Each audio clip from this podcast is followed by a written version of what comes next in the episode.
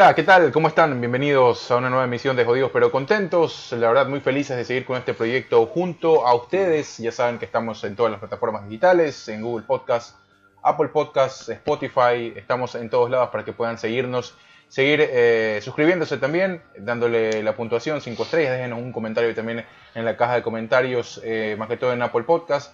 Y bienvenidos, bienvenidos a esta nueva entrega especial que tenemos eh, de todos los lunes y miércoles. De este lado, como siempre, Hugo La Verde. Vamos a hablar de un tema bien chévere, de un tema eh, del cual acabamos de pasar, ¿no? A propósito eh, del Día del Padre y de todo lo que nos deja este día, que ya lo vamos a discutir, ¿no? Cada uno lo celebra de una manera distinta o que durante el tiempo lo ha celebrado de una manera bastante diferente. Estoy con Byron, como siempre. Byron, ¿cómo vas? ¿Cómo van las cosas? ¿Cómo sigue todo?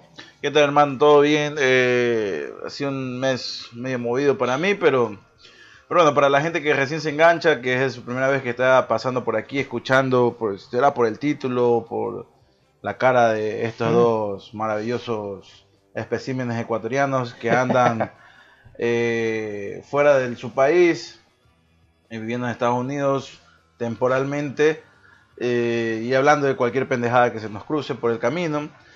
Así que esta este es la, lírica, la, poesía que nosotros hacemos desde, desde aquí de, un cuarto encerrado, ahorita con aire acondicionado, matándonos el calor. Mucho calor, ¿no? Ya arrancó el verano por acá. El verano. Y para mí arrancó desde junio, hermano, que bueno, días fríos, había días, días calientes. Pero el calor como ahora, pocos, pocos, pocos días de junio. Pocos días de, más bien de, de frío. sí, sí, de, de frío en, el último mes, en el mes anterior más bien, a eso me refiero. Sí, eh, así que ya, andando aquí, empezando oficialmente el verano, en, aquí en, más que todo en la, bueno, en todos los Estados Unidos, pero en la costa del Pacífico, en la costa oeste, ya se sienten temperaturas desde la semana pasada y esta, temperaturas de 40 grados centígrados para arriba. Para arriba, Ayer estuvimos a 44 me parece en estos días. Exactamente, para los que no cachan lo que es centígrados, pues Fahrenheit, estamos hablando de más de 105 grados Fahrenheit. Ya hubo pronunciamiento por parte de las autoridades de las empresas eléctricas diferentes que hay, que hay que cuidar la luz, que no sé qué, pero esto es tipo... Jodido, ¿no? O sea, yo no entiendo, ya se parecen, han de ser ecuatorianos en alguna parte o, sudamericanos, no, para no embarrar solamente a nuestro país. Si estás en la época de calor, lo más lógico es que la gente va a prender los aires acondicionados, hermano. Claro, eso es lo que apunta la lógica. Ahora, eh, lo que ellos dicen o el mensaje es entendible porque puede haber como toda una saturación. O sea, por más grande que sea tu sistema eléctrico o por más avanzado tecnológicamente que sea, siempre hay una brecha en donde una saturación puede causar un daño grande, no solo por el hecho de prender los aires o no, sino más bien por eh, el tema de los consumos en general, ¿no? La gente está en la casa eh, no solo con el aire, sino con el televisor y con sus A nosotros, bueno, nosotros no nos pasa en, Ecuador, y creo que en general en, la mayoría de los países en Latinoamérica, pero aquí en Estados Unidos, pero, perdón, y en, en Canadá, época del verano es época de vacaciones. Claro, Entonces, los muchachos, los niños y las niñas y las chicas eh, pasan más tiempo en sus casas. Sí, en sus casas. ¿ya? Entonces, si pasas más tiempo en tu casa, porque antes suponiendo en el caso hipotético de que, de que los padres, los dos padres trabajan y tienen una familia ah, regular o, de la promedio aquí en Estados Unidos y en casi Latinoamérica, dos padre y madre, dos hijos, ¿no? una familia de cuatro miembros. Padre y madre se van a trabajar, los niños se van a la escuela. Por lo general, casi la mayoría parte del día no pasan en la casa, sino que llegan hasta las 3, 4 de la tarde, hora en la cual ya te dice la empresa eléctrica aquí, eh, que ya, o sea, ahí hasta esa, hasta esa hora hay que cuidar el, el, no consumir tanto. Pero se viene el verano, saben que todos los años pasa lo mismo, que este lado de la costa eh, y de la parte sur del país, los calores son tremendos. Sí. Y que la gente lo que va a hacer es prender el aire acondicionado, pues si está cagando el calor dentro de la casa. Es complicado. Bueno, y acá también. Y eso que aquí las estructuras son de madera, las casas, no es, no es de cemento, que es peor. Claro, que es mucho más caluroso. es mucho más caluroso con techos de zinc, ¿no? claro Aquí casi todas las estructuras, el esqueleto de la casa es de madera. y muy poco cemento y muy poco eh, fierro, por así decirlo.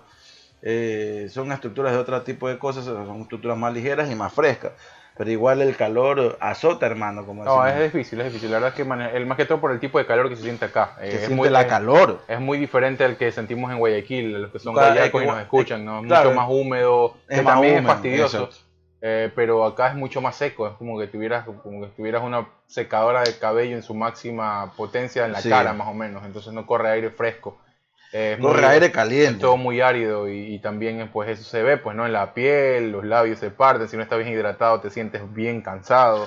Sí, Eh, ese- eh, ese es el tema, ¿no? Aquí Para la la gente, que anda afuera. eh, Tiene que estar es bien hidratado difícil. porque es complicado. eh, Entonces sí. Bueno, pero bueno, es lo que hay. Ya es nuestro segundo verano, ¿no? Acá. En nuestro segundo verano. Nuestro segundo verano por acá, por, eh, eh, por California, eh, muy distinto. Se prevé que va a ser muy distinto porque el verano pasado nos agarró encerrados, ¿no? Nos agarró Claro. en medio de la pandemia. Ahora ya, eh, según lo que se ha podido, bueno, lo que tú ves en la calle y lo que se ha podido conocer a nivel ya de pronunciamientos oficiales, eh, ya hay un levantamiento para el tema del uso de las mascarillas. La gente que está con las dos dosis ya puede ir por la calle o por diferentes lugares públicos con eh, sin ¿Cómo- mascarilla, más bien. ¿Cómo sin mascarilla según Pero ya no, ya no hay una ordenanza que te obliga, que te obliga a usar en determinados lugares. Ni en los lugares cerrados ni en los lugares Ah, abiertos. entonces ya hay una sensación un poco más de normalidad en la medida de lo posible, ya los lugares están abiertos, así que vi algunas cosas, algunas historias estaba chequeando en Instagram y en Miami, y la verdad es que ya está todo normal, vi conciertos, vi... Estuve por eh, San Francisco, hermano. Estuviste y- por allá, ajá, y, y- Y allá también. Ya está, ¿no? Habían los karaoke y ya está, está todo listo. están sí. ahí todo el mundo con su cerveza, brinque y brinque. Sí, sí, ya está, o sea, Sin mascarilla.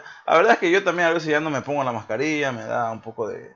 Ya- no, eh, ahora- es, muy, es ¿Sabes mucho qué? más complejo por el clima, o sea, el la- clima te complica mucho más el uso de la Eso mascarilla. es una. Y otra, ya tengo en las orejas, la parte de arriba. Sí, Ya tengo marcada la. la- sí, duele, duele, ajá. Y ya, ya, me, ya me comienza a fastidiar. La otra vez tenía, me sentí como una bola, me imagino, de- un poco inflamado ya del, del uso excesivo de Sí, mascarilla. es complejo. La verdad es que. es Entonces muy ya estoy dejando, la verdad es que ya he dejado un poco de utilizar. Sí me parece que sería pertinente en los lugares cerrados todavía.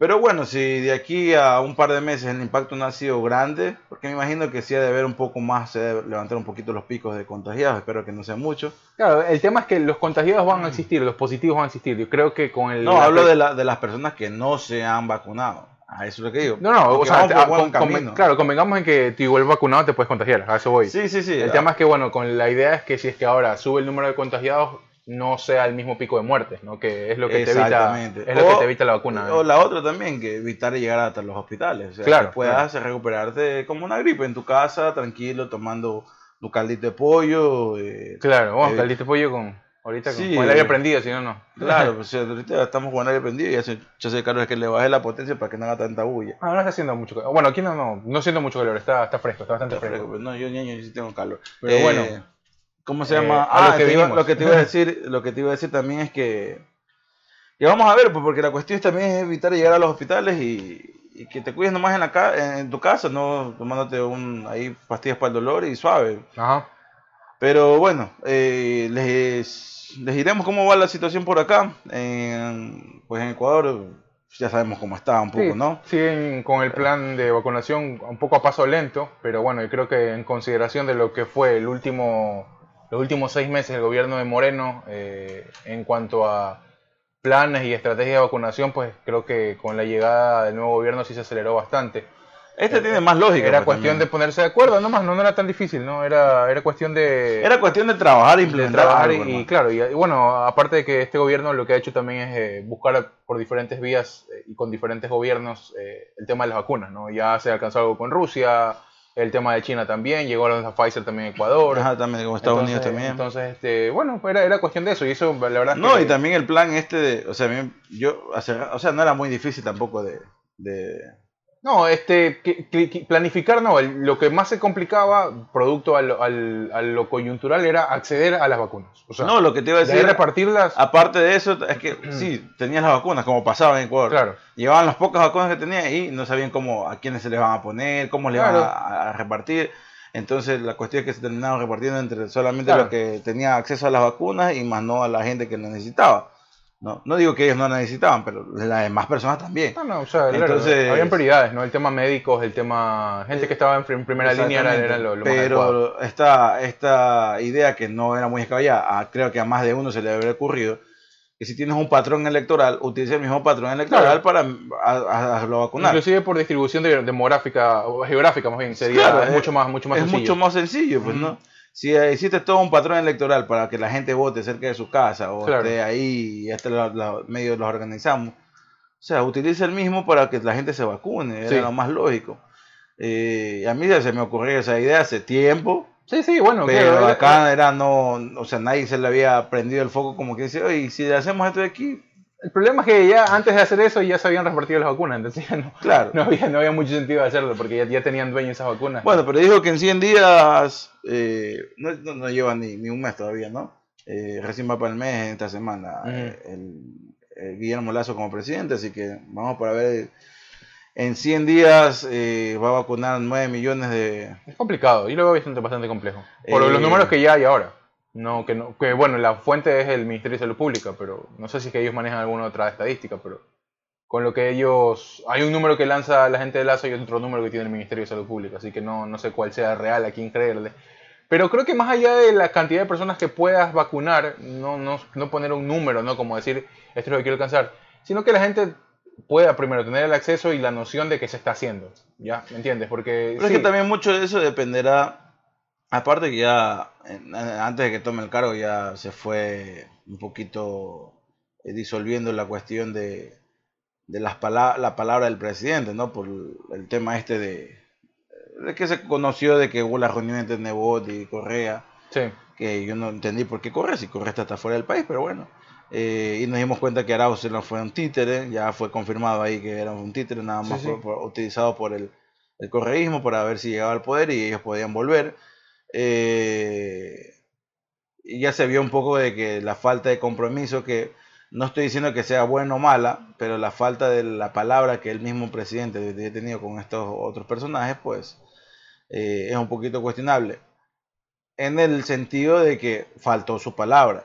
Ahora, O de sea, que le yo convenga a más al país. Yo nunca no, escuché a Lazo decir que no iba a hablar con el correísmo, la verdad. No, no, no, él nunca dijo eso ahí. Habló de que no, le no. faltó la palabra a ellos cuando ya se puso a hablar y después cuando ya, ya, ya las cosas estaban para que él gane, ya, o sea, como que les dijo, o sea, no, marico, o sea, no, marico, yo no voy a hacer lo que ustedes me digan, o sea, yo, a mí no me gustó ahora esto de aquí, ya no les voy a parar bola.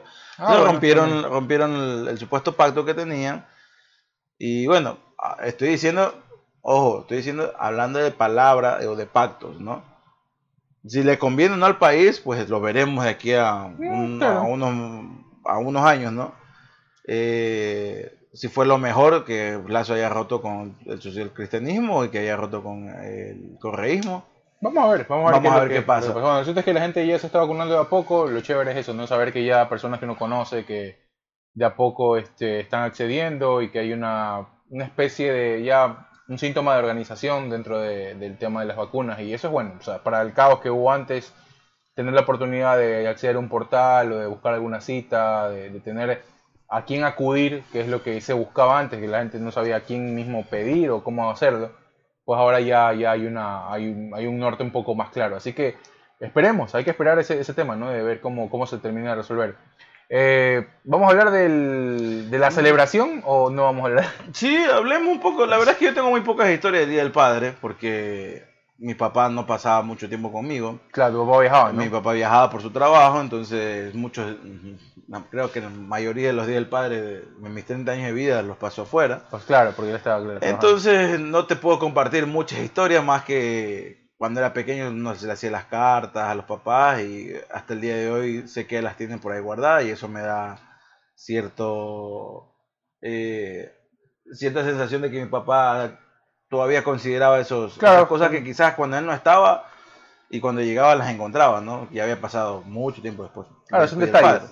Son detalles. No, bueno, yo eh, creo que, el- a ver, Y ahora hasta ahora último que estoy más, eh, ya estoy, como quien dice, ya bejuco, ya mi, a mi vida adulta, pues, que sí le organizaba por ahí, que le hacía una parrilla de marisco, o lo invitábamos a comer, claro. eh, o sea, por ahí, no me acuerdo, eh, eso ahí, es, Hay es que varios- no tengo más. Hay varios frentes, o sea, más allá de lo que uno hacía, ¿no? Hay varios frentes que, que analizar en el tema de, de- a ver, por una forma de, de crianza y de ver las cosas, eh, cultura sudamericana, obviamente. ¿no? Claro. Eh, desde la celebración es muy distinto, ¿no? El Día de la Madre. Eh, no, por- no, no creo que por un tema de importancia, porque no, no tiene sentido analizar quién es, más, quién es más importante, quién es menos importante. Creo que la importancia se la gana el padre y la madre en, en ese camino de, de- de crianza, en ese camino de, de enseñanza y y de acompañar y de ser el soporte para sus hijos en determinados momentos. eh, más que todo lo que te deja, ¿no? Lo que te deja como, como persona. Eh, pero hay una concepción diferente de lo que implica ser padre y lo que implica ser madre en, en nuestra cultura, ¿no? Hay, una, hay unas cosas preconcebidas que me parece que en el camino se deben ir destruyendo y que eh, creo que con, esa, con ese tipo de cosas totalmente tiradas abajo, derrumbadas, eh, va a haber un poco más de armonía al Es momento de vivir. que hay una carga más negativa hacia el, hacia el padre, porque los casos comunes pues ha sido que los papás dejan abandonados a sus hijos, Claro. con la mamá, la mamá es la que se hace cargo, eh, y entonces esa carga negativa ha, ha llevado a tal punto desde épocas de, de antaño, ¿no? Hasta ahora decir que, por ejemplo, esa frase que a mí me puta que dice, madre solo hay una, dice, ¿cuántos padres puede tener un niño? O sea, o sea, un niño solo tiene un padre, o sea, Claro. que sea reconocido por el padre o no, el, el niño es otra cosa. Claro, claro. Pero un niño solo tiene un padre. o sea. No, se, se, se habla de la Eh. figura materna como una figura ir- irreemplazable, ¿no? Eh, más, más que todo. Es que por eso te digo, es hay, el- hay más casos en de... no, Exactamente. Me, me parece, ¿no? Que podría, se podría llegar a ver más... No hay una estadística. Hay, hay que hablar a partir de lo que uno ve a veces y de experiencias que ha Hermano, tenido. t- t- todos conocemos, eh, tanto tú o yo, una persona que mínimo dos casos de, de- de- de que el papá se desapareció y, Sí, y sí, sí, no, un mal padre y... Te hablo- claro, te hablo más allá, claro, te hablo de eso, ¿no? El tema de que creo que va por ahí, va por el lado de que, Eh. de que el, el tema de la figura materna se siente o se piensa irreemplazable por, un- por una especie de folclore también que se ha ido construyendo a, a raíz de este tema, ¿no? Porque también hay padres y madres de mierda. Eh, Claro, en o sea, es más eh, difícil entonces, encontrar, o mejor dicho, es más Claro. difícil saber de un caso de una madre que haya Claro. votado a sus hijos. En cambio, Que debe haber, muchos debe haber, pero, pero es, más es menos común. Es menos común, exactamente. No, pero te, te hablaba de este tipo de cargas o de este tipo de cosas preconcebidas que tiene que ver con no solo esto, ¿no? Este, estas cosas negativas, sino también tiene que ver con una, una presión instalada al momento en el que tú ya sabes que vas a ser padre. ¿En función de qué? De que siempre hay esta idea de que el padre es el que necesariamente tiene que, y estrictamente tiene que proveer, o a un nivel superior. hablo, Claro. ¿no? Y hablo esto porque estamos en tiempos de cambios, en tiempos en donde las ideas, eh, eh, desde hace ya, bueno, no, no ahora, no, han ido en crecimiento, en determinados lugares más rápido, en determinados lugares más lento, pero, pero hay esta noción de, de que, de que las cosas van siendo mucho más equitativas.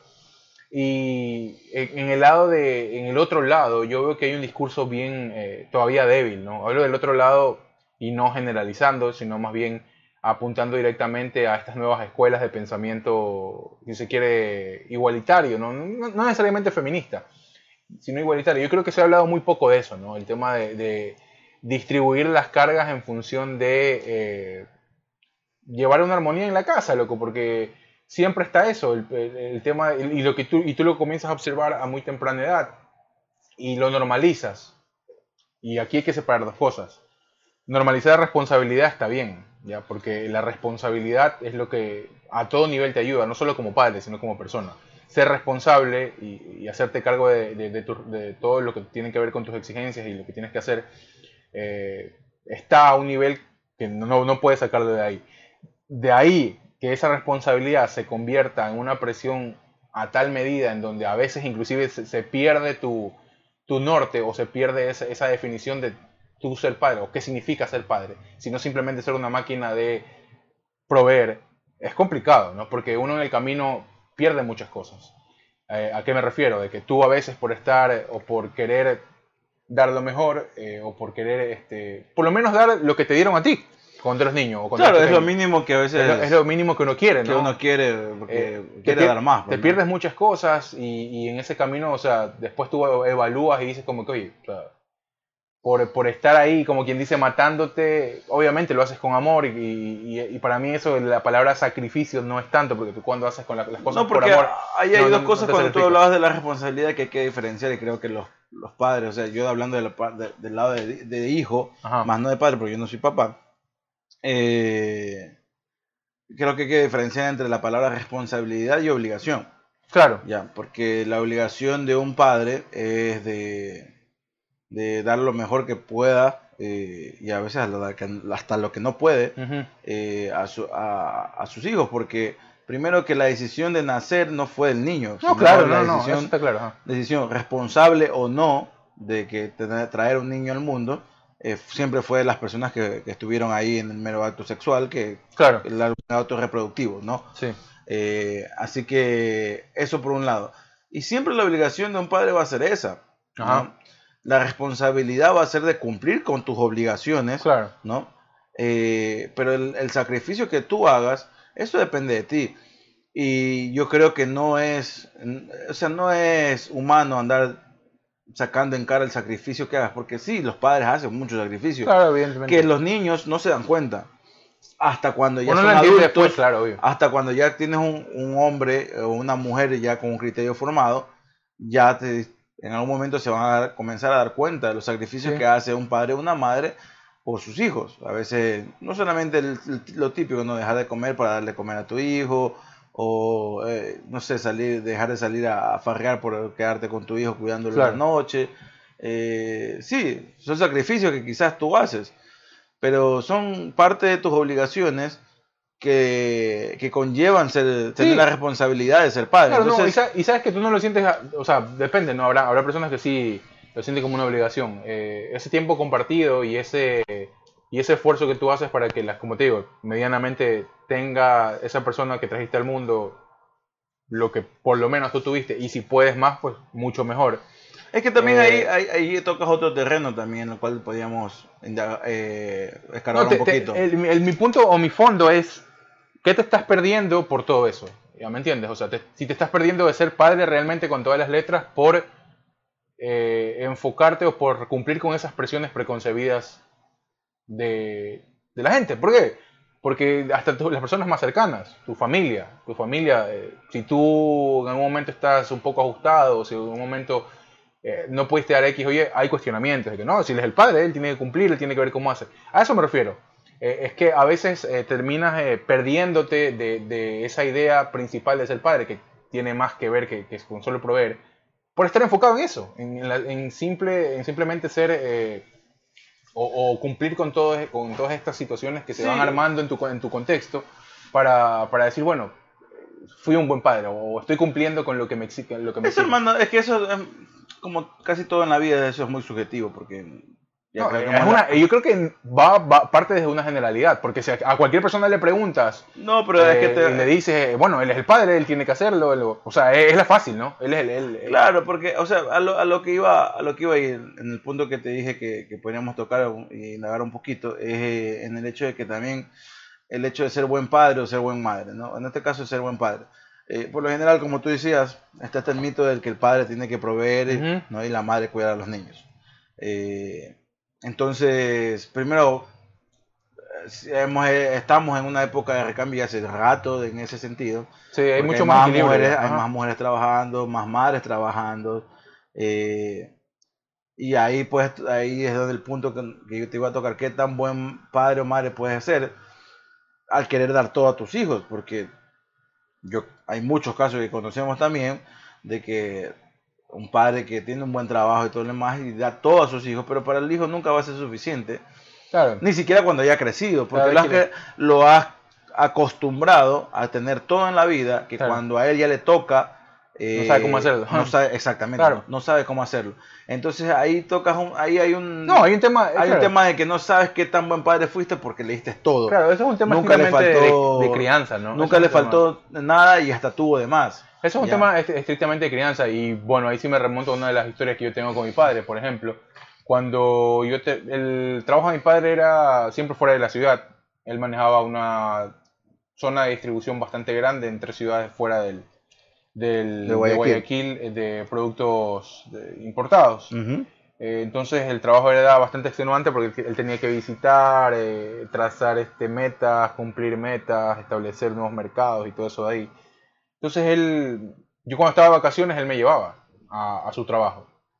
Y esa, esa, esa, esa, esa imagen, esos, esos días de, de, ver cómo él hacía el dinero, a mí me quedaron marcados de por vida, porque yo vi todo el proceso de cómo él tenía que hacer y qué tipo de gente tenía que tratar y, y qué tipo de clima y qué tipo de situación geográfica para poder decir, pues bueno, mira, te puedo dar estos 20, 30 dólares para que te puedas ir a un fin de semana con tus amigos a molestar por ahí, o te puedo dar este, este, o sea, todo ese proceso previo lo vi y no sé si lo valoré, porque uno en determinado momento no lo valora, porque uno es joven y uno es como que, Claro, lo bueno, que aquí hay y puede haber más más adelante, ya, pero eh, eso de ahí en, a temprana edad sí te, sí te, sí te, te queda marcado porque tú dices, bueno, Uno lo, lo- lo- como que lo mantiene en el mate, en el fondo de la- del, del sí, cerebro. hasta que le comienza a pasar, obvio, ¿no? Hasta, exactamente. Ajá. O hasta que te comienzas a dar cuenta. No es necesario que te comience a pasar. Por lo general creo que sí, cuando te comienza a pasar. Pero puedes tener la, la- eh, ser el, un poco más inteligente, un poco más eh, pilas y te puedes dar cuenta antes. Pero sí, es ahí como te digo, o sea, hay padres donde, ya te digo, dan de todo y a veces no es tampoco el, el, Claro. el, el- mejor de los casos, dar de todo a los, a los hijos, porque después no tienes como, o sea, tú le diste el, el plato y la cuchara, pero no le enseñaste No, nunca a comer. Claro, no, y en mi anécdota iba por ese lado, ¿no? El tema de valorar y darle, y darle el peso que tenía que dar, que, que darse, que tiene que darse. así, se- así tengas el trabajo más ejecutivo y más de, más, entre comillas, menos, exi- menos exigente, porque para llegar a un puerto alto ejecutivo tuviste que haberte la sudado igual antes, ¿no? Pero Pero a- no, no, se- no necesariamente. No, o sea, hablo, hablo de estudios a, a- diferentes niveles, ¿no? Hablo de que tuviste que haber estudiado. Obviamente, Ah, salvo, pero, que, salvo que si eres, hereda, herede- eres Exacto, heredero de o sea, que ya es un caso muy, muy, y a muy- veces, muy ni a veces ni así, pero tú sabes que más que todo, yo creo que en todas partes del mundo, en unos, en unas partes en más mayor grado, en otras partes de menor Claro, grado, pero palanca, tiene el tú padrino quieras. te bautiza. Sí, ¿no? sí, O sea, sí, ev- evidentemente va a haber Ya. ese caso, ¿no? Y quizás eso, de- la eso, de- meritocracia. eso ahí va, eso ahí va a ser, eh, y eso ahí se va a heredar, porque Claro. esa persona que consiguió fácil lo va a poner fácil y esa cadena no se Sí, va. no o se sea, va- la meritocracia que debería ser un, un- creo yo, una política eh, laboral esta- que se debe establecer como política laboral en todas las partes del mundo.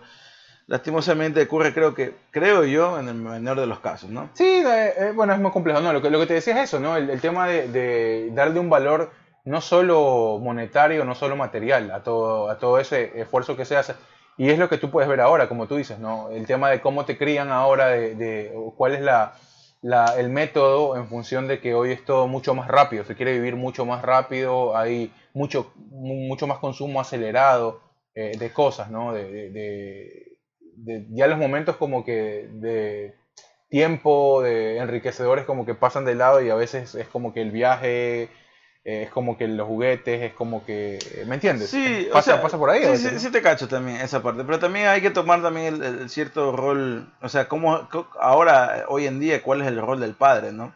Porque no solamente ya, ya no hay, ya no hay esa, a menos de en una clase obrera o clase media para abajo, o sea, el rol del padre ya no solo se limita a proveer, ya, porque la madre también tiene el Sí, rol sí, de proveer. Evidentemente, sí. Eh, eh, entonces, en ese sentido sí ha ido cambiando, pero el padre también hay que, o sea, tienes que establecer lazos y obviamente sí ha pasado, no es que digo que antes, en las generaciones anteriores no ha pasado, pero era menos constante, por así decirlo, creo, y, y hasta cierto punto había mm, como que todavía ciertas falencias por el qué dirán de la sociedad. Claro, Pero mira, ahora creo yo que, que ya en la época de nuestros abuelitos eh, se, se lo veía de esa manera, en la época ahora de nuestros papás, eh, todavía algunos crecieron con esas falencias, pero ya ahora también ya hay el, esa, ese lazo padre e hijos, padre e hijas,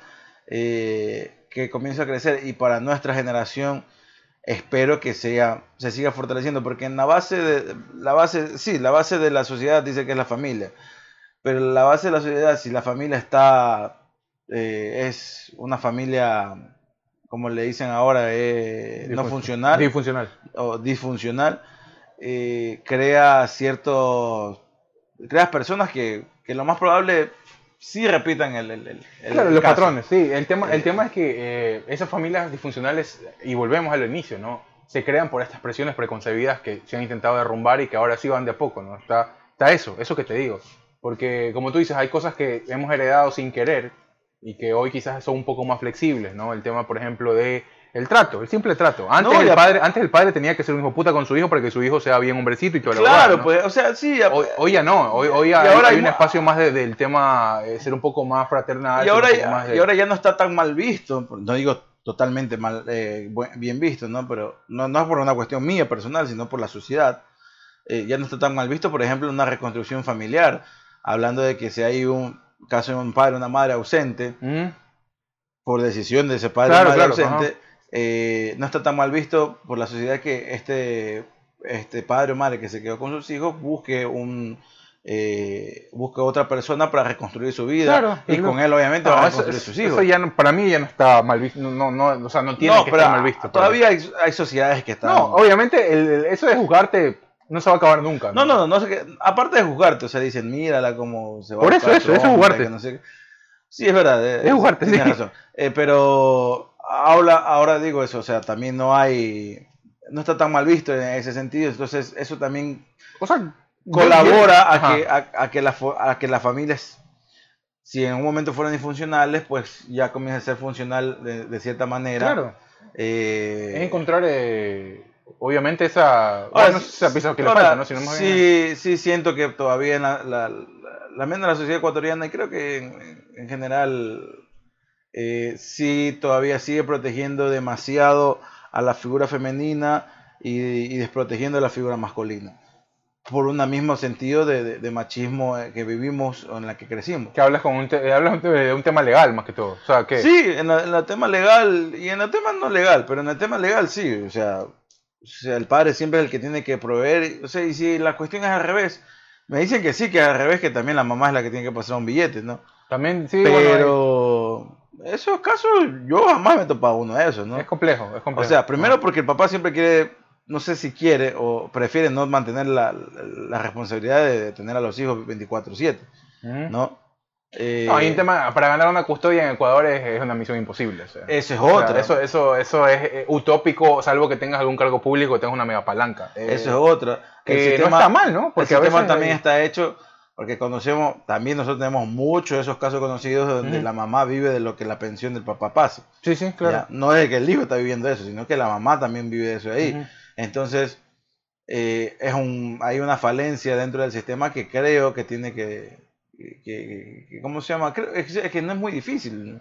No, yo creo que te lo he comentado varias veces. O sea, si hay un matrimonio infuncional, mamá y papá está por allá, el, el niño de la patria potestad se lo han dado a la madre, ¿no? El Estado tiene que abrir una cuenta para esa familia y a ver el rendimiento eh, económico de ambos, de ambos padres.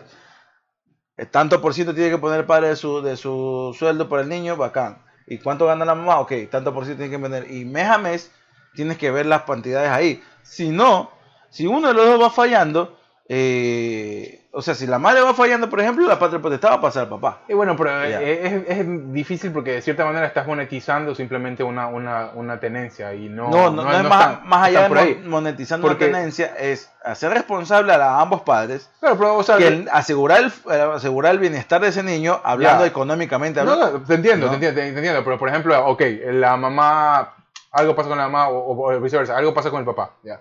Y la mamá tiene una buena situación laboral, ya, pero la mamá es una hija puta. Porque la mamá es como la mierda y no lo trata bien al niño, por ejemplo, ya. Y esos son otros factores. Por, que e- por eso tienen te digo, entonces no le puedes dar la tenencia únicamente porque ella tiene más recursos económicos y si ni siquiera sabes cuál es la situación Por eso- real, porque entonces la crianza es ahí que, pierde ahí, sentido. es que ahí entra otro factor, Claro. el la- laboral. La, los, ¿Cómo se llama? Ay, mi hermana estudió eso ahí, pero no. el trabajo social. pues. el trabajo social. Ajá. Eh, ahí entra la otra parte del- de lo legal, no solo lo económico, obviamente. Claro. Estamos, estamos habla- hablando de Claro, la es, uno, es uno de los puntos fuertes, claro, y obviamente. Lo otro es el trabajo social. Ver que ese niño no solamente económicamente esté bien, sino emocionalmente crezca en un ambiente, complicado. en un contorno relativamente normal, por así es que no normalidad existe, ¿no? Sí, eso es bien complejo, porque ya, o sea, ya hay un trauma ahí de per se desde el momento en que hay separación y después hay otras cosas. Bueno, eso, eso es lo más difícil, o sea, lo que termina siendo más difícil. Pero evidentemente Claro. sí, evidentemente. Pero también es que también está el otro lado, pues loco. O sea, por ejemplo, eh, bueno, en mi caso no ha sido tanto y en el tuyo tampoco, pero están estos matrimonios que se mantienen así solamente porque les da pereza divorciarse, porque Claro. ya no se ve, ya no se ve amor. Yo no digo que el amor va a perdurar toda la vida. Ah, se transforma el amor, O, o más que, no, no es que va a perdurar toda la vida, sino que el amor va, va a mantenerse como los primeros años de matrimonio Sí, sí. o los primeros años de noviazgo. No, todo va cambiando. Obviamente va cambiando y... y- pero Inclusive, inclusive en el preciso momento en el que tú tienes un hijo, ya ese amor se transforma. O sea, tiene- claro, eh, o sea, en, ese, en ese momento ya eso cambia y, y no vuelve a ser lo mismo, jamás. claro, o sea, ya es otra cuestión, no, so- no somos psicólogos. Ni, Claro, ni- claro, sí. No, es lo que ni pa- para puedes- psicólogos tampoco. Es lo que tú pues, puedes conversar con la gente y lo que has vivido. o- exactamente, pero sí creo que obviamente eh, cambian ciertas prioridades y, y- y- es, y es evidente que hay que, que el amor sustentarlo de, de- de- de otra manera. Está pero eso que dices, ¿no? Eso de que estar, de estar por los hijos, por ejemplo. De estar, de, de, que- Eso- de quedarte ahí al lado por los es una. Eh, eso sí un que eso sí un que un cable. Esa es una. Y lo otro es que yo sí creo, y por experiencia propia, no porque sea yo padre, sino porque fui hijo, soy hijo, y hablando ne- netamente en el caso de mis padres, siempre mantener eh, en el norte de que los hijos son tuyos, pero en algún momento se van a ir. Claro, sí, sí. Y que la pareja con la cual decidiste pasar el resto de tu vida, una parte de tu vida, eh, es la que se va a mantener.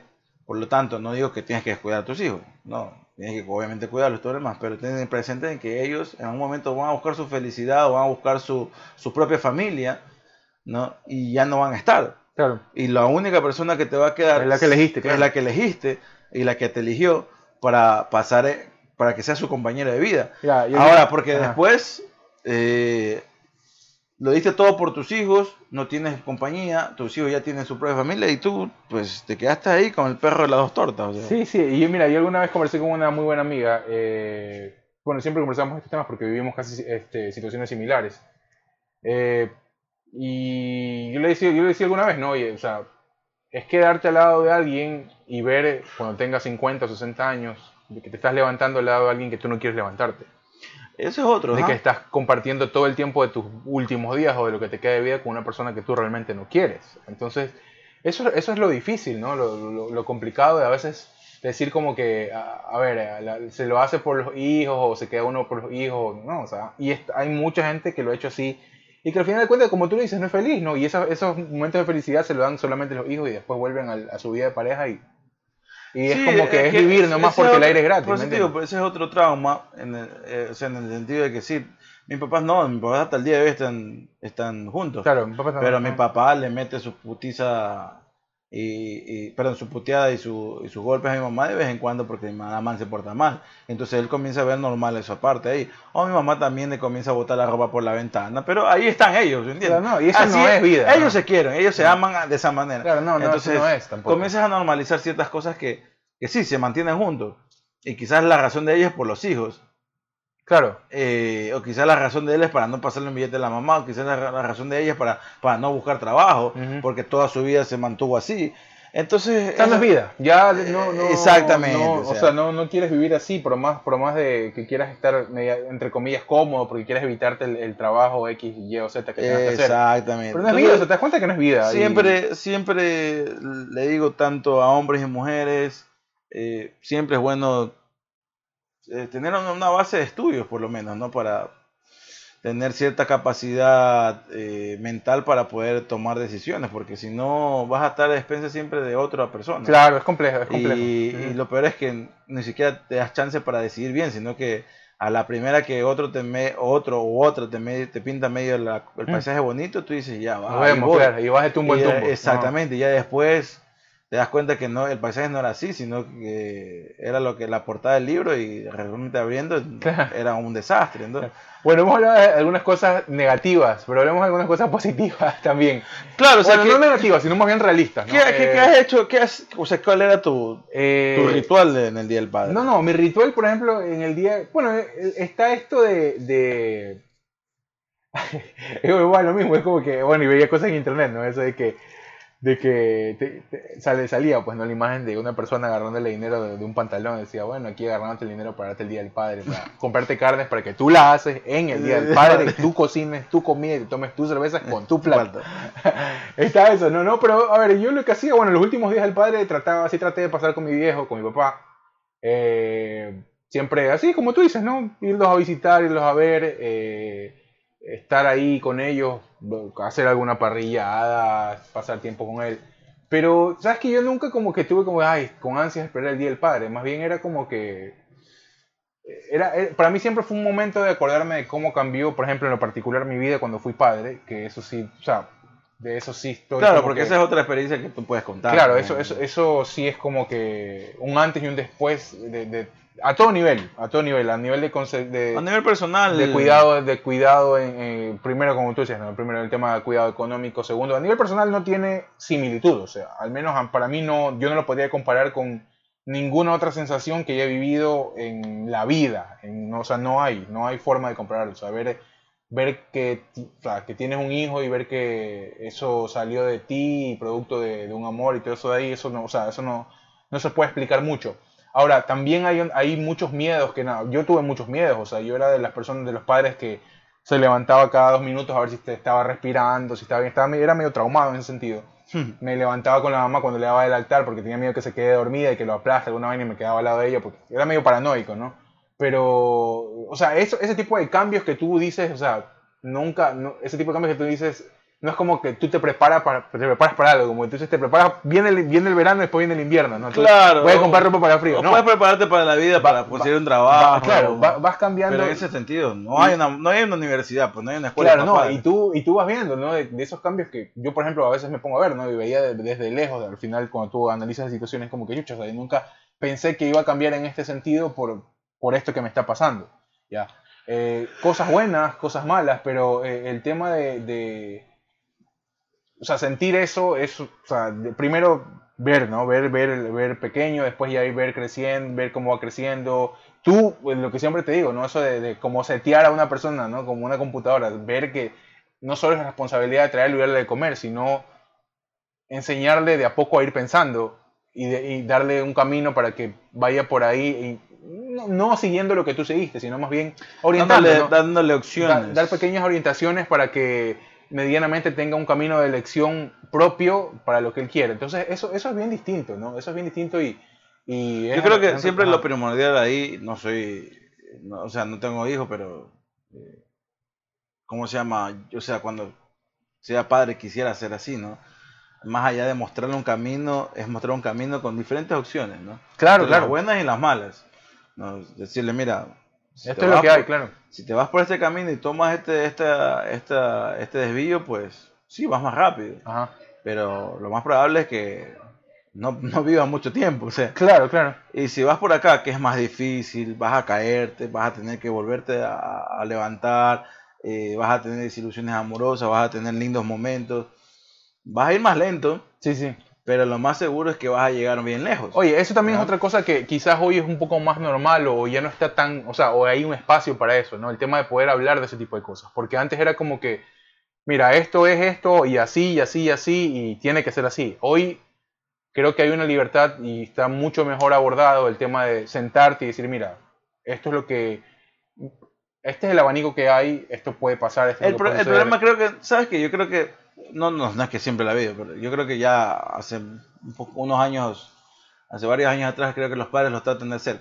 El problema es atinarle, creo, en el momento exacto de la vida de, esta, de, tu- Pero de tus que hijos, en qué momento lo Es difícil hacer. atinarle cuando tú no tuviste esa experiencia. Por eso, eso, eso le digo. Es que no, te- no estoy jugando, obviamente, a los papás. No, que no, claro, no, no, le eso te digo, atinado, pero es ¿no? complicado, ajá. Pero yo creo que ese, ese creo que a veces es la falencia o, o la inexperticia de, de- de padre o madre, es que donde deben atinar en el momento, en la, en la- la edad exacta o en las edades exactas donde hay que tener esa conversación. Claro, es jodido. Ajá. Porque sí, o sea, claro, tú como papá primerizo creo que no vas a saber. Claro, Pero es que difícil. sabes que después a tu otro hijo, si llegas a tener otro hijo, quizás ya le coges mayor el ritmo y comienzas a, a estudiar lo mejor cómo es este, este, este nuevo hijo que vas a ten- que tienes, a diferencia del otro que, Claro. que ya te- que ya es más grande, ¿no? Y, y por eso, por eso creo que siempre lo- los, hi- los primeros hijos no es que tienen más problemas, pero los papás lo, como lo cogieron Claro, Pri- primerizos, ¿no? como lo cogieron se expertos. eso, ¿no? Eso, es, es- ahí ese, ese, ese dicho popular de que el primer hijo es el que paga las peores el primero, ¿no? Pues, Es que sí, porque, porque- después ya te agarra primero, con el paso Es del tiempo es como mejor parado. Es que como todo en la vida, ¿no? Claro, la primera- Lastimosamente que estás cometiendo errores con un ser humano que lo- se le va a quedar lo más probable. Claro, ese, ese es el problema, claro, o sea, ese es el. Eh, pero es que como todo en la vida, pues si no sabes por dónde vas, lo más probable es que vas a cagarla. pues, claro, ¿no? y después ya vas ya a después ya conoces bien el camino, pues ya sabes que no por ahí no es y que por acá tampoco. Claro, bueno, y a veces unos Eh, aprenden, otros no. Exactamente, que, que- que por aquí si te trepas a este árbol, sabes que vas a caer eh, a, buen- a- a un piso, y, o sea, ah, ya vas conociendo el camino, o sea, una cuestión, es como cuando vas manejando, hermano, o sea, Claro. si tú vas por una carretera que no la conoces, Claro. vas a ir más despacio y seguramente por ahí, Vas a intentar ser más cuidadoso. un exactamente, por, por ahí te vas a meter en un bache, te vas a O hay romper gente que un- no, que le va a vale mierda se choca hasta que se choca aprende, ¿no? Entonces ese, ese también es el tema. El- Eh, exactamente, ese ah, es otro. Ah, Sí, pero si te, a eso es lo que yo voy. Si la cagaste, aprende la cagada y, claro, sí, sí, sí. y responde. Eh, como hijos les puedo decir a los padres, nunca van a recuperar el tiempo perdido. Claro, es verdad. Nunca se va a recuperar el tiempo perdido. Y como hijo también le, lo di- lo- le digo a los hijos, nunca van a recuperar el tiempo perdido con sus padres. Ya. Lo que lo único que nos toca hacer, o lo que toca hacer para los que tienen padres y madres, ¿no? Eh, lo único que nos toca hacer es seguir con la vida y tratar de que esos, ese tiempo perdido no se siga perdiendo. Claro, ¿no? O que esos momentos en los cuales no tuviste a tu padre o a tu madre cerca, por cualquier sea el motivo, aún estando vivos, eh, trata de que ya no siga pasando, claro. ¿no? Porque la, la felicidad es muy efímera y son pequeños momentos en la vida. De ahí Claro. todo se distribuye entre lo normal y lo malo que te pasa en la vida. Pero siempre son pequeños momentos, como la otra vez estábamos hablando, ¿no? Son pequeños momentos y por eso es que se quedan. Los Claro. momentos felices a uno se les quedan mucho. ¿no? Es, re- es retomar un poco ese- esos lazos, esos vínculos a veces que uno ha dejado perder por eh, X o Y situaciones, porque sí, se van perdiendo, porque tú vas creciendo, porque vas teniendo prioridades. Hablo en el caso del hijo o hablo en el caso del padre, ¿no? Eh, Claro, y, eh, y hay otros casos extremos, loco. Por ejemplo, en el caso de, eh, de, de Viviana, mi, mi novia, Ajá, eh, ella no tiene su papá ya con vida. claro, ella falleció, el, Eh, falleció el papá papá. falleció cuando era muy joven, creo que tenía como 12 o 11 años por ahí. eh, estamos hablando hace más de 20 años atrás. Ajá, Eh, pero ella se, ella se mantiene con los buenos recuerdos de su papá Claro. y obviamente lo va a querer toda su vida. Independiente, yo no lo conocí nunca al papá, pues obviamente claro, independientemente que tan buen padre o que tan, padre, Claro. tan mal padre haya sido, pero ella ha preferido eh, recordar los buenos momentos y lo lindo que era su papá con ella y, Claro. y- y obviamente es muy respetable, ¿no? Y yo creo que, yo creo que es en el mejor de los casos, sin obviamente eh, olvidar los errores que tuvo en un momento tu papá, porque sí, pues tienes que, o sea, es que hay que, hay que acordarse también de esas partes. claro. Porque acordándote de, eso, de esos errores, de otras fallas que eh, tuvieron tus padres contigo, es lo que va a hacer que tú no los cometas también. Claro, va, te va a o tener- tratar de no cometerlos. Claro, va, va a hacerte que vayas por otro Porque que si- vayas por otro camino y que quizás cometas otro tipo de errores, ¿no? Claro, porque o sea, no, si- no te certifica que vas a ser el padre eh, del año, ¿no? No, Pero- porque ya si tuviste un padre golpeador o borracho Claro. o drogadicto, ya sabes que No por quieres ahí- eso, claro, no quieres Exacto, eso, ya sabes que por ahahí no va a ser el Efectu- camino. efectivamente, o sea, claro, aprendes de, de ese, de ese tipo de experiencias malas. Eh, recuerdo alguna vez que mi padre, bueno, y siempre llevo, llevo con eso a todos lados, mi papá siempre me decía, ¿no? En el, cuando hablábamos, de repente me decía, mira, yo a ti no te voy a dejar nada físico, porque no quiero dejarte nada físico. Si queda algo por ahí material, será para tus hermanos y para ti. Pero lo que, por lo que me he esforzado mucho, eh, y nos hemos esforzado con tu madre, eh, es para dejarles algo en la cabeza. Porque eso de ahí no se las va a poder quitar nadie. Ustedes de aquí a mañana se pelean por esta casa. Y sí, alguien va a poder ganar o no, se hacen el dinero, el dinero se va. Pero lo que ustedes saben les va a permitir de que, primero, puedan hacer más dinero. Y segundo, lo puedan hacer aquí, en la China, en la Conchichina. O sea, eso ahí no se los puede quitar, a menos que les corten la cabeza y los maten. Siempre, siempre, siempre me decía eso mi papá. Y es cierto, loco, o sea, es verdad, o sea, mi papá. Ya también fue medio crudo. Claro, no, al final fue como que sí, bueno, para que te quiten lo que te voy a dejar, que es tu, lo que tú has podido aprender eh, medianamente. Tienen en que matarte. Tienen que matarte, tienen que quitarte la cabeza y ya, y, y no funciona más tu cerebro. Y es verdad, hay mucha gente que se, y, y eso es lo que te decía, ¿no? Mucha gente que por proveer, puta, te dejan como que todo armado, ¿no? Claro. Pero pasa algo porque esa misma carencia de conocimiento para tú manejar lo que medianamente te dejan, te hace que, a- que cometas muchos errores y que a veces te quedes sin nada. esa gente se termina perdiendo en el camino, ¿no? Termina viviendo en las calles porque no tiene idea de cómo agarrar una herramienta o cómo, cómo eh, hacer, o sea, cómo poder subsistir. Y eso para mí es primordial. o sea, Claro, o también están los otros casos, ¿no? Que toman eso como una claro. como un incentivo Una enseñanza no, para- claro, no para- repetir y salir adelante, ¿no? Claro, y, o hacen crecer el doble o el triple lo que, los que les dejan. por Y de, exactamente, y de eso y de eso conocemos mucho, por ejemplo, en los casos de los deportistas, más que todo en los futbolistas, ¿no? Ajá. Creo que vimos ahora último este caso de N'Golo Kanté que, que quedó campeón. Ah, sí, sí, sí, es increíble. Ajá. La historia de este, de este, de este futbolista es impresionante. Y es- ¿sabes qué? Tiene, no tiene ese carisma de Ronaldinho, pero tiene ese, ese don de que es bien difícil odiar a un, a un futbolista. No, es que tú ves, o sea, tú ves que el tipo primero está siendo real, o sea, que no, no está viviendo de ninguna pose, no está victimizándose de nada, simplemente usó todo lo que le pasó para salir adelante y para, y para buscar. O sea, es un tipo de ejemplar, ¿me entiendes? Claro, pero por ejemplo... Pero pues- ejemplar no creado, sino orgánico, ¿me entiendes? Es lo que le pasó. Sí, o sea, exactamente. Y tú podrías decir, no es que lo mismo de Messi, tiene muchas detractores de Messi. es una Messi, situación diferente. Pero es que ya conocemos que Messi es una cosa delante de cámara y otra detrás de las cámaras, pues no. Bueno, y, y conocer así al 100%, O sea, no, no sabemos. O O sea, es- conocemos, hablamos de lo que vemos delante de claro, las es mucho más, es, claro, aparte que es mucho más mediático Messi, ¿no? Es mucho más este. Sí, pero es que este, este, o sea, a mí me encantó lo último que le pasó. ¿Sí te acuerdas que, no sé si viste ese video que subió la, la ¿cómo se llama? La Federación Francesa de Fútbol, cuando estaban llegando los jugadores convocados. En los autos. Claro, en los autos. Sí, Pero que, en llegó, Golo- que llegó un Mini Cooper, ¿no? no, pero en Golo, no, en Golo no llegó, llegó tarde. Llegó Oh. como una hora tarde. Ah, ok, ok. Y llega y estaban ahí el cuerpo técnico y estaba Didier Deschamps, que es el, Deschamps, el- ah, el técnico, director técnico. Y va él todo apenado, se acerca a Didier Deschamps, le da la mano y le dice, perdón, el tren se retrasó. Ah, fue en tren. Ajá. Y Didier Deschamps se queda viendo, se quedan viendo todos entre sí. El tren, ¿por qué el tren? Dice.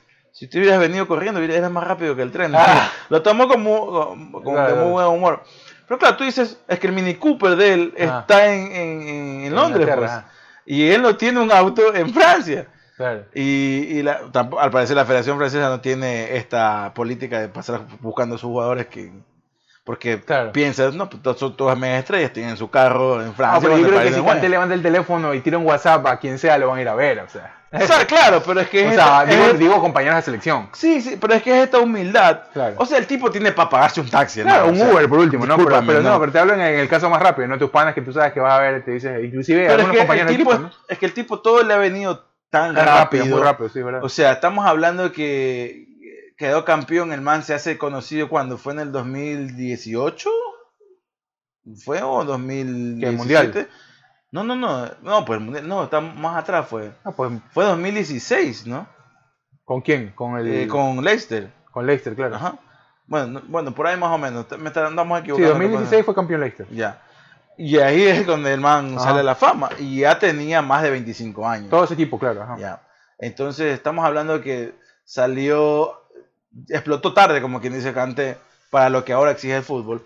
Y, y entonces tú te das cuenta que el tipo explotó tarde, claro, porque detrás de Leicester estuvo una vida totalmente pobre, Claro. eh, en Francia antes. llena de carencias. eh, ta- ya cuando estaba jugando en el fútbol profesional, Claro. y todo le llegó de golpe. Todo fue llegándole de golpe que él no está acostumbrado a decir por qué voy a agarrar un taxi el tren me puede llevar ahí mismo. O sea, Claro. o sea, la vaina es que él no se da cuenta que, Ah, el, tren, no se deja que el tren, el tren va a llegar, puede llegar un poco tarde, no es lo mismo que para un taxi. Claro, ¿sí? o sea, todavía no se deja consumir por ese materialismo casi, casi este, insultante de lo que tiene que ver hoy en el deporte élite, ¿no? Que al menos en el fútbol es puta, o sea, Claro, o sea, te regalan carros, te regalan cosas, entonces es como que es acostumbrarte y la a gente, cree que, gente la, la gente cree que en el fútbol es el deporte que más ganan. o sea, No, no, No, no, aquí pero se gana no. mucho dinero igual, o sea, se gana muchísimo dinero, pero vengan acá en Estados Unidos los deportes, o sea, el básquetbol, creo que está, Claro, bueno, aunque hay una noción, gana, hay gana una- mucho más que en los hay, futbolistas. hay una noción mucho más distinta porque, por ejemplo, acá a veces tienes, a veces tienes una formación universitaria para llegar a. Exactamente. En el fútbol es no. algo que yo lo, lo que yo siempre Ajá. he dicho que por lo menos en una liga tiene que ser. Creo que la Premier League es una de ellas. Claro, en el fútbol Eh, es muy distinto. pero- Del potrero pasas a ganar millones de dólares y, Exacto. y te, y te exacto, pierdes. Exacto, exacto. A eso es lo que yo voy. Pero Aquí no, los futbolistas, los futbolistas americanos ganan mucho más que los futbolistas. Sí, claro, claro. O sea, que el, Eh, futbol- que el futbolista de pelota, el que patea la pelota. Porque aquí el futbolista americano trabaja mucho menos y gana muchísimo más. Sí, claro, O sea, ¿no? Sí, son- sí, sí. O sea, una hay, orígenes muy diferentes. en Hay como nueve eh, peloteros que le dicen acá, porque nosotros peloteros es el, man que anda jugando pelota en la calle. Pero otros son los Pero acá son los beisbolistas. Eh, hay como nueve, o, sí, como ocho o nueve beisbolistas en los cuales para sentarte a negociar tú tienes que pagarle un millón de dólares sin saber Sí, que te va a probar. ¿no? si se va a aprobar o no se va a aprobar esa negociación que va a tener. ya, ya son unas cuestiones Eh, fuera de... de- increíble. No, ya, no, no, no, son ya, es que es demasiado, ya, ya, ya es una cantidad insultante de plata. Sí, por eso te digo, no, bueno, el nivel del deporte siempre ha sido así. Ese, ese sí es el, el típico que el- si algún momento te lo llegas a topar y que, te va a decir, y es que yo me, yo me voy y me gasto tanta plata, pero igual tengo mucha plata, o sea, te va a caer mal porque tiene mucha plata. Claro, ya, ya, ya, o sea, ya, ya se pierde. lo- ya no saben ellos mismos qué es lo que tienen. Sí, o sea, Nos fuimos de cuál ganado, pero bueno, la Pero bueno, es que vayan a los que, la gente que, bueno, hay gente que, que consume fútbol y que no consume, vayan a chequear la historia de N'Golo Kanté que no tiene, no tiene pérdida, la verdad. y no, no es mucha, o sea, Eh, es una historia muy, muy corta en cuanto a una línea de tiempo, pero es muy enriquecedora por las cosas que No, pasan y- y por cómo él... y es paradójica, y, es- Claro. y es paradójica e irónica su, su vida porque cuando estuvo en Francia, Francia en el 98, viendo a su actual entrenador de la selección francesa, campeón, Didier, Deschamps, Didier Deschamps, siendo campeón, Era capitán, ¿no? y era capitán de, de Francia, eh, él dice que fue uno de los mejores días de su vida. No, cuenta una de las hermanas. Claro. eh, para Engolo fue uno de los mejores días de su vida. Y uno pensaría, claro, porque Francia quedó campeón. Mm. No, fue el mejor día de su vida, no porque Francia quedó campeón. O sea, sí y no. A él no le interesaba que Francia quedó campeón. Estaba viéndolo, pero en, la, en el centro de París, donde la gente se reunió a, a celebrar, Engolo trabajaba recogiendo eh, botellas, eh, material reciclable para poder vender y llevar a los 8 años, llevar algo de, ayudar a su mamá eh, en la casa. O sea, ahí se hizo billete. Claro, se hizo el billete porque la gente es puerca y va dejando. Imagínate un, un país campeón por primera vez en el mundo y en el centro de toda la ciudad. No, y, mundial, y, or- y organizadores del mundial también, pues, ¿no? Organizadores del mundial dejó un montón de basura. Engolo llevó mucho, o sea, mucho más dinero de lo que había llevado Claro, los días. increíble, ¿no? Para él fue el mejor día de su vida por ese motivo y aparte porque Francia quedó campeón.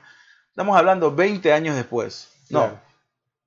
98, no, pues 2018, 2018, sí. 20 años después.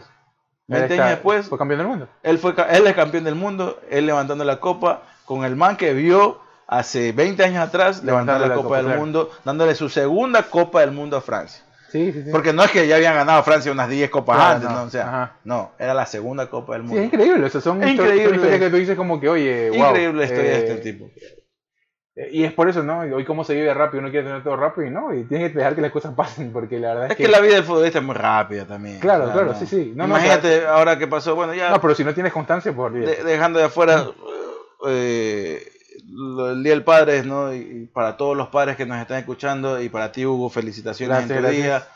Eh, sé que estás lejos de, de Maximiliano, pero esperemos porque esta situación ya cambie y ha sido más que todo por el Sí, ya va a puto- cambiar, va a por el cambiar. puto va- COVID. seguramente cambiará pronto. Así que eh, te felicito a ti, a, a don Hugo también, a mi papá, le mando las felicitaciones. No sé si escuche este, este podcast, pero ojalá lo haga.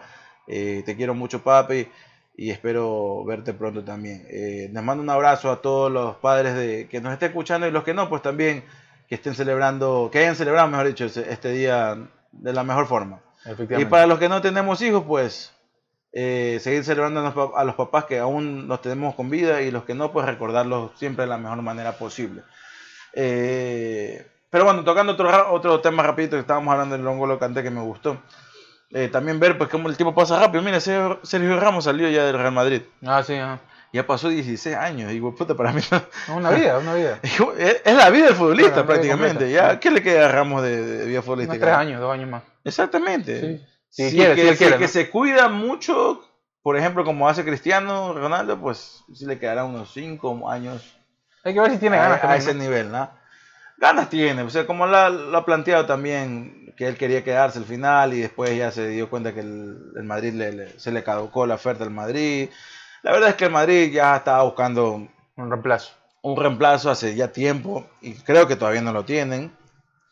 Vamos a ver qué es pasa. jodido, o sea, encontrarle un reemplazo a ese tipo de jugadores. O sea, es Hablo de un zaguero central que esté eh, a ese nivel. ¿No? No, y lo que representa también, porque no solo es que ha estado 16 años. es que no puedes, no puedes comprar lo que representa Sergio Ramos para el Real Madrid porque le ha costado 16 años, o sea. No, no, no, no, yo sé, no, te hablo, te hablo, de- te hablo más que todo por la forma en que sale el jugador. O sea, por... por- sí, no sale, no sale la mejor forma. Porque más orgánico sería lo que ha pasado en otros lugares, ¿no? De que al lado de esa estrella crezca otra a la par de él. Que apadrine, como quien dice, ¿no? Y que Sí, después en el camino no- se dé esa transición de no forma me, un poco no más me parece, no, me- no, o sea, no me parecería descabellado y espero que no pase que Varane, que Rafael Barán se quede como el, el caudillo de la, de- de la defensa del Madrid, que tiene todos los, todos los ingredientes para hacerlo. Aparte ya se ha consolidado como un defensa eh, eh, de élite, es campeón del mundo, campeón de Champions. eh, y y él explotó a muy temprana edad Claro. fue ojo de Zidane y creo que por eso te digo creo que tiene todos los obviamente hay que encontrar otro que le haga compañía. Eh, no sé si Álava que lo contrataron que estaba jugando últimamente Pero Álava tampoco no tiene edad para pero Álava tiene 28 años exactamente es mucho más experimentado que el mismo eh, Rafael Barán. Eh, entonces tienes que encontrarle por ahí y me imagino que a la desesperada van a salir contra- a comprar a un jugador eh, eh, ya con su recorrido para equiparar lo que vengan siendo las dos tres temporadas y encontrar después uno que, que, que, que comience a explotar así joven como lo hizo Baram, ¿no? Sí. Bueno, hay que ver, hay que ver. Vamos a ver Eh, bueno, ¿y qué más ha pasado esta semana aparte de ¿Qué esto? más? Eh, nada, la verdad es que esta semana he estado yo un poco perdido por los temas de trabajo, pero de ahí Sí, no. Yo también, no, no, no, he visto en redes sociales, no han dado mucho. Ah, por ahí quisieron matarlo a Candelario, vi que ayer, Ah, sí, sí, antes sí, ayer, ayer.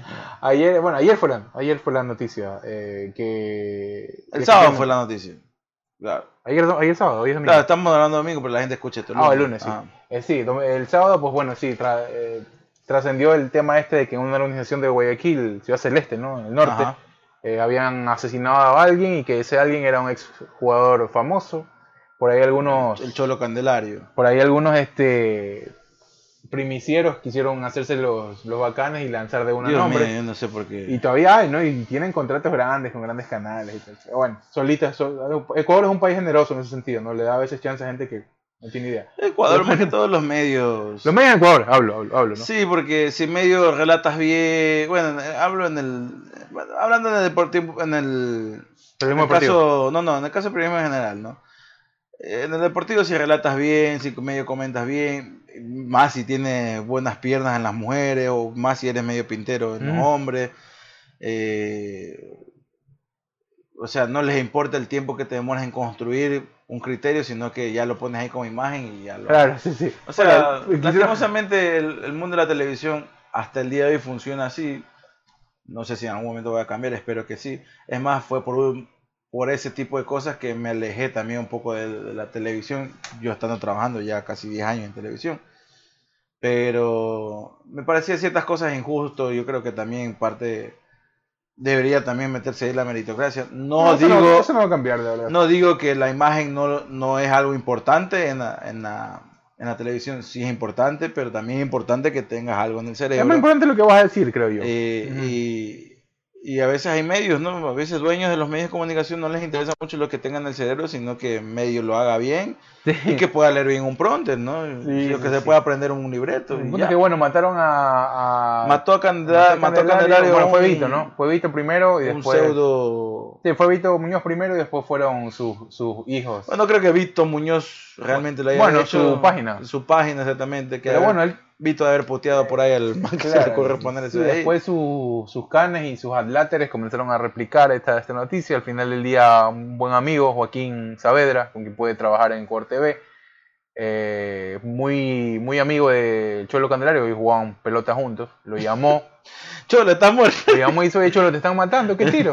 Entonces Joaquín mismo se encargó de subir el video donde Candelario sale en la cancha de Ciudad Celeste con un poco de gente jugando fútbol diciendo que aquí estoy. estoy Ah, vivo". tú tienes ese video, deja verlo, porque yo no. Yo, En la cuenta yo solo de- escuché el, el audio En la cuenta que de mandaron estos sí, manes. aquí está, aquí está. Le estaba escribiendo a Joaquín en la tarde diciéndole, oye, mijo, la gente sí que habla huevadas. Aquí está". Pero, o sea, chévere por tu pana Joaquín, que no, no lo conozco. Pero- lo conoces, lo conoce. O sea, no lo conozco personalmente. Oh, sí, sé, co- sé que en imagen sé- lo he visto por televisión. Obviamente trabajó contigo, está- desde ahí lo conozco.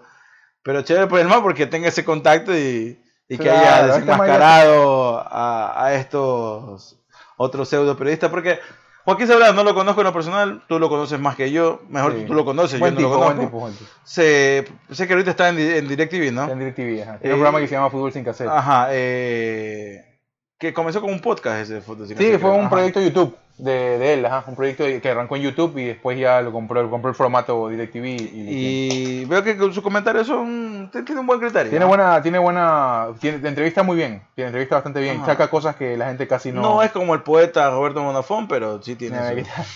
A ver, a ver. A ver. Ahí está el Cholo Candelario. vamos hablando. poniendo aquí para que se escuche. Súbele, súbele un poco el volumen. Mi amigo más cercano, Jofre Romo, de una noticia que no ha sido tan buena no solo para su familia, sino para todos mis seres queridos.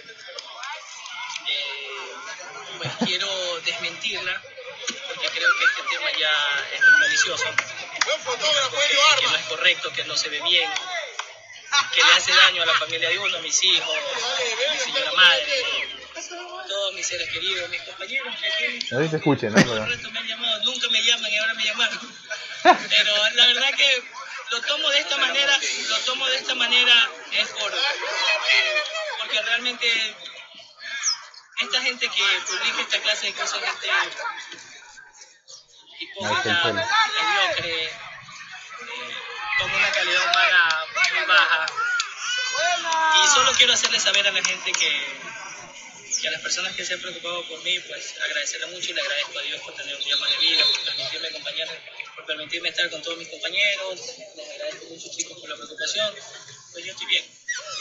Yo estoy para largo todavía. Estoy haciendo la cosa correcta. Ahí está. Ahí está, Moisés. Pero bueno. mejor es el otro, pues. ¿Cuál otro? El audio que mandaron. Ah, el audio, no, pues este, es que este fue ya como que algo oficial, pues, o sea, ya el man hablando. No, el oficial para mí fue el otro. Ya vamos a poner el audio, espérate. Ese audio fue mejor. E- Ese audio es el verdadero Candelario, pues no. A ver, vamos a escuchar. Oye chicos, chicos, chicos, buenas tardes con todos. La verdad que Ah, me, me quiero, me quiero este... No, no, solo quiero hacerles saber de que estoy bien, que es pura mierda, que es pura huevada, que la gente es maliciosa, es mala, que siempre, eh, siempre buscan Es la vida de tu pana, de- creo, Joaquín de querer hacer sentir mal a las personas, o querer preocupar No, porque no tienen no que, que chucha escribir en estas huevadas. Pues yo le doy gracias a Dios de que estoy bien, chicos. Estoy bien y, y pues bueno, nos encontramos en un rato, Dios mediante, ¿ya? Así que les mando un abrazo, muchachos. Saludos, Candela. Candela. Ese. Sí, Ese, sí, ese era el mensaje oficial. Ah, bueno, no, no, acá, acá se lo pasó ya como para que lo pueda subir a su Twitter y bueno, darle un poco más de aire de seriedad, pues no, pero ese de ahí, ese audio, bueno, yo la verdad es que a mí no me, me, me, choqueó un poco, pero dije, bueno, si pasó esto, no me sorprende porque este Candela estuvo metido en varios pitos ya hace años, estuvo hasta en cárcel, tuvo problemas de fraude, anduvo recogiendo plata por a nombre de Caviedes y nunca apareció esa plata, por ejemplo, Ya. para que decía que Caviedes necesitaba plata para recuperarse y cogía la plata y se la guardaba y no, y no daba ningún... Pero eso ya es oficial o. Eso pasó hace tiempo, él estuvo, Ah. él estuvo inclusive en, él estuvo encarnado, claro. Ah. Tuvo problemas de fraude con mucha gente. Entonces, entonces Este cholo haciendo huevadas. Claro, entonces yo dije, chuta, si es así, que turro, pero la verdad es que alguna otra huevada se debe haber metido, pues, ¿no? Pero, no, pues, bueno, la verdad es que eh, no, no le sale mal a nadie, ¿no? Pero, pero sí la gente que hijo puta inventa, pues que paren un poco, que por lo menos tomen la, la delicadeza de llamar, de ver qué tiro, o sea. eh, no sé, lo mínimo, ¿no? Aunque aquí en Hollywood matan a cada rato a la gente también, ¿no? Aquí, Claro, uh, aquí Aquí también. se han, se han muerto como no sé cuántas veces han matado a, a un mismo man, pero bueno. También decirle a es este que, que difundió la noticia que por favor no se pinte el cabello de esa manera. ¿no? Sí, sí, O sea, sí, mano, También es que O sea, no, al chulo que- candelario con rayitos, ¿no? es que es casi guapo. No, ahorita después del, del- del contrato que firmó, ahorita Yo lo, yo lo conocí solamente de. O sea, ahorita es inalcanzable. Yo lo conocí. él, él no se imaginaba que yo era el que le estaba ponchando, pues no, yo estaba haciendo directo de cámara y yo lo veía abajo, pues, pero él ni se imaginaba quién es. Porque estas personas que llegan así de la nada Claro. Eh, no saben cómo se, hace- son, cómo, se trabaja en la televisión para sacar una imagen, ¿no? para que Ah. ellos salgan, ¿no? Claro, claro. Eh, ellos creen que ellos están haciendo el mayor, el mayor de los... No digo que este, este de aquí en, en particular, no voy a decir el nombre, pero la mayoría de las personas creen que son ellos los que hacen que, que la, la televisión funcione. Claro, cuando claro. ellos son la punta del iceberg nada más, ¿no? No, claro, es un parte de. Eh, pero sí, decirle a este, a este personaje que, que publicó esto de aquí, que sabemos quién es, no vamos a decir el nombre, eh, que no se haga esos rayitos, hermano, era un cholito. No, o sea, ya, que ya firmó, pues ya cuando firmó el contrato dijo, bueno, se viene Maluma, un- se viene Maluma, se viene alguna huevada. Sí, dijo el man, ¿no? Pero Por eso te digo, cada uno hace lo que medianamente lo dejan hacer. Él en tiene que lugar. seguir el ejemplo de mi amigo Germán Gallardo, que, se se anda da con lentes ya, así, que anda tipo con serio. un tipo serio, un tipo que está reconociendo que, que se está quedando sin pelo y que se peina ya de una mejor manera. Ya, ya, se, ya, ya, ya se escribe por Twitter con Fernando Carlos, con Walter que dije que con todos ellos, claro. Entonces, no. mi amigo, a mí, un, un abrazo a mi amigo Germán Gallardo. Saludos para Germán, que Eh, sigue creciendo, la verdad es que le está yendo muy bien. Sí, sí, a mí, me da, a mí me da gusto. Estoy jodiendo nada más ¿no? con Germán. Eh, lastimosamente, él... Eh, él eh, en algún momento le dije para ver si hacíamos un episodio le voy a, y me dijo que encantado, que le gustaría, muerto de ¿Sí? risa, armar un episodio con nosotros para que nos cuente, ¿no? De, de esas chupas que teníamos en la universidad que no las contamos nunca, primero, y segundo, después de este camino, ¿no? Del- del- del deporte, de... Porque este man era bien pegado al tema, al consumo este de Fox Sport, y ahorita que esté camellando con los manes que tú ves de pelado. Claro, todo. O sea, tú, tú y yo también. Yo también, no, pero- no, por ejemplo- ESPN, ¿no? Claro, y es bien, claro, pero por ejemplo, camellar ya con, por ejemplo, Fernando Carlos, que te acuerdas en Fútbol para Todos, o Quejero, ya trabajar con esos manes ya es otro nivel. Entonces, Claro, sí. Entonces sí, ¿no? El- realmente, o sea, simplemente era. La verdad es que no creo que, eh, así decirlo, otro nivel. La verdad es que creo que Fernando Carlos, eh, la gente que veíamos, no, ahorita no me acuerdo los nombres, ¿no? Simplemente ellos estaban trabajando también en Argentina, porque la Claro, Fox claro. Sports y ESPN se en Argentina. Y simplemente ellos ni tenían ni la más mínima idea. Obviamente sabían que de salían. la repercusión de... Claro que la repercusión era tan grande para alguien que, que en un momento quería tenía en sus en su en su meta llegar a ser eh, periodista deportivo tenerlo como referente a ellos ellos Claro. simplemente estaban trabajando y haciendo lo que Así, lo ajá, que sí, lo que- parecía que estaba bien no Sí, sí, sí. Eh, pero bueno eh, ya tener la chance la globalización y el internet Sí, nos ha sí, hecho ha hecho que, que a un amigo de nosotros como Germán Gallardo tenga la chance de trabajar con estas personas Por lo vi a Gerardo también, que está, haciendo un programa con Zafarian también, este, exactamente o sea de la calle.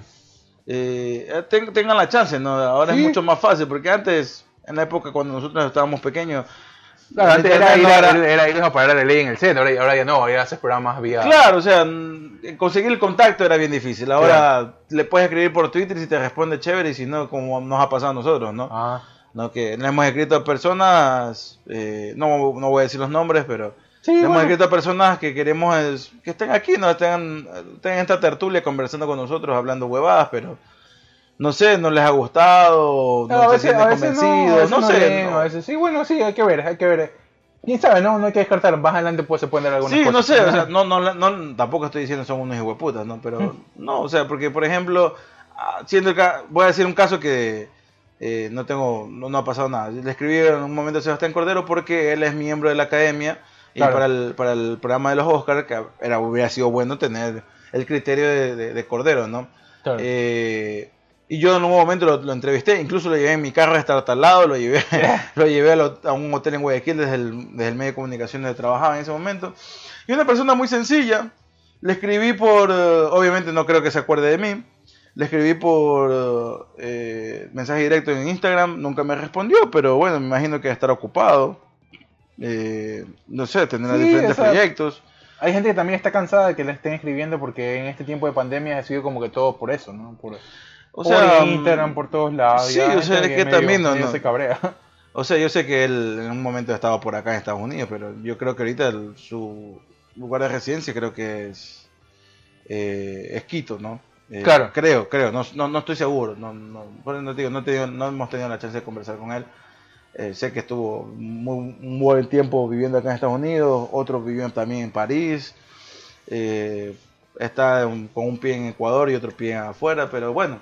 Bueno, Eh, un saludo para Sebastián Cordero y si nos estás escuchando, pues en algún momento esperamos por favor, eh, responde mi mensaje. Efectivamente, para, bueno. ver si, para ver si podemos conversar. Vamos cerrando. Hemos hablado de todo. La verdad es que ha sido un programa medio, medio popurrí. Sí, Este, ha sido una fanesca de. Un abrazo, un abrazo a todos. Esto ha sido Jodidos pero Contentos. Nos lo esperamos, eh, nos reencontraremos bien el día miércoles con algo más. Que tengan una excelente semana, pues, y no se olviden de seguir acompañándonos. Chao. Nos vemos, bye.